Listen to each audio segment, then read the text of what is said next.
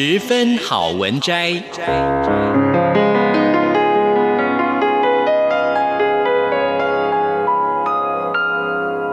十分钟的心灵补给站。无论是快乐还是悲伤，不管是白天或是黑夜，阅读一篇好文章，也许只要短短十分钟，却能在你的心头低回，往复不已。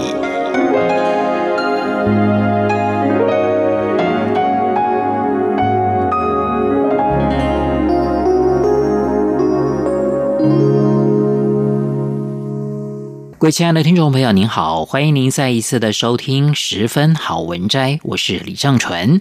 我们今天要介绍的这本书是大块文化出版的《黑天鹅语录》，作者是塔雷伯，翻译者是席玉平、赵圣慈。塔雷伯之前有一本非常经典的书叫《黑天鹅效应》，那我们今天介绍的这本可以说是《黑天鹅效应》的警语录，不过它的原文书名是。普洛克拉斯提之床，书名是取自希腊神话。普洛克拉斯提是一位国王，他引诱访客留宿，为了使床符合客人身长，把高个子双腿截断，把矮子身体拉长。故事听起来不可思议，但在塔雷伯看来，却正是某些现代文明发展的缩影，改变人类行为以适应科技。将经济危机怪罪于现实跟经济模型不符，发明疾病以利销售更多药物，将聪明定义为在校考试成绩好，甚至要大家相信受雇于人并不是当奴隶。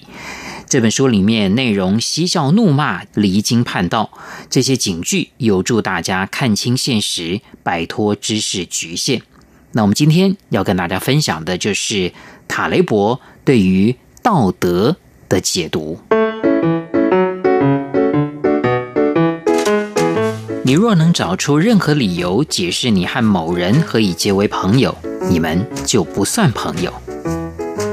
军人对国家的忠贞不及同袍之情，可为其舍命；学者对真理的忠诚不若同柴之谊。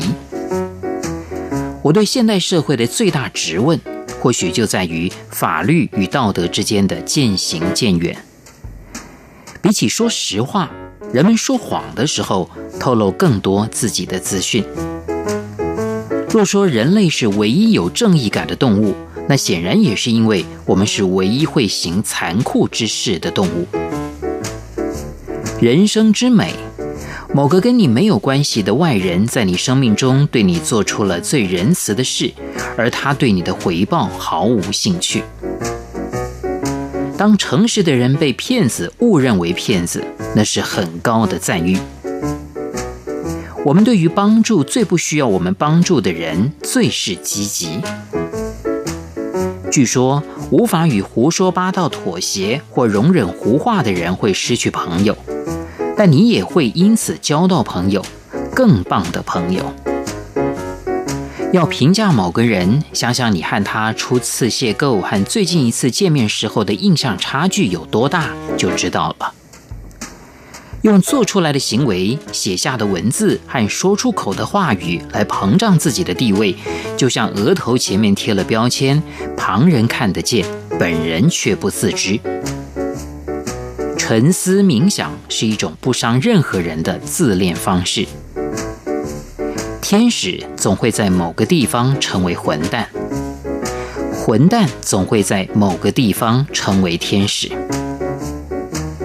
真正的谦逊会让你自己比别人更感意外，其余的谦逊行径不是出于害羞，就是高明的炒作。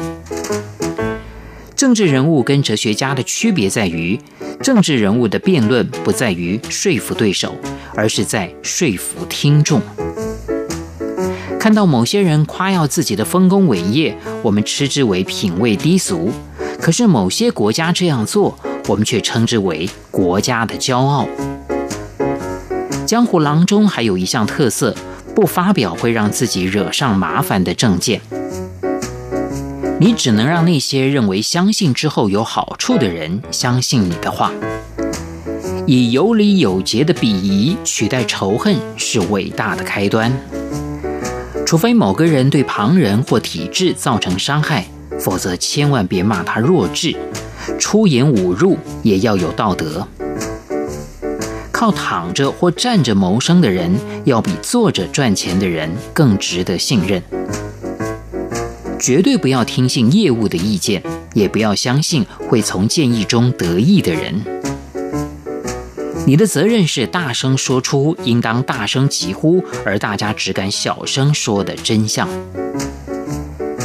美德的悲哀是，越是清楚明白、无聊乏味、欠缺原创性、像极了说教的谚语，要付诸实践就越难。要邪恶又不想承担风险，是一种窘境。再怎么一毛不拔的吝啬鬼，也不会吝于施舍忠告。如果你骗我，请继续骗下去，不要突然告诉我真话而伤害我。你做出行为、写出文字、说出话语，旁人比你更容易察觉得失之间的不对称。不要信任一个需要一份收入的人，除非他需要的是最低工资。你会活得比你的体力久，可是绝不会比你的智慧久。纸上功名、贪图通行之便，持有某国护照、克民之税而不用之于民，谓之低劣。弱者所作所为是为了满足需要，强者行动，则是出于尽责。不论奖励为何，以获得奖励为出发点的所作所为，腐败至极，基于根本。宗教和道德观已经进化了，从承诺你只要做善事就能进天堂，演变到承诺你在行善之际即是身在天堂，现在则是逼你承诺要做善事。社会流动需要一条双向高速公路，上面有一大群即将富裕起来的人，以及一大群曾经富裕的人，两者人数相当。请不要把那些当时别无选择的人称作英雄。世界上有人会因为你给他们的东西而感谢你，也有人会因为你没给他们的东西而责怪你。觉得不公平乃是人类天性。而心羡，一如对暴富的渴望，乃是恶人觉得自己受到不公平待遇时候展现的样态。道德之士会让自己的职业符合信念，而不是拿自己的信念迁就职业。中古世纪以后，此风也日渐稀少。娼妓暂时出卖灵肉，比为了升官或保住工作而出卖意见的人要高尚许多。我信任所有的人，只除了那些自称值得信任的人。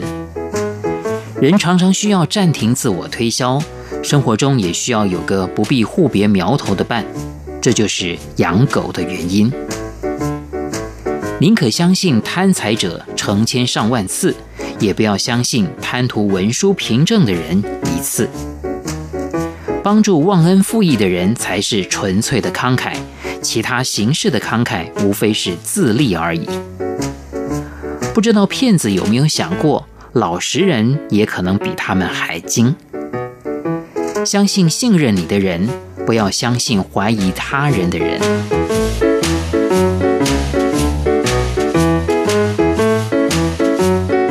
亲爱的听众朋友，我们今天所介绍的这本书是大块文化出版的《黑天鹅语录》，作者是塔雷伯，翻译者是席玉平、赵胜慈。非常谢谢您的收听，我是李正淳，我们下一次空中再会。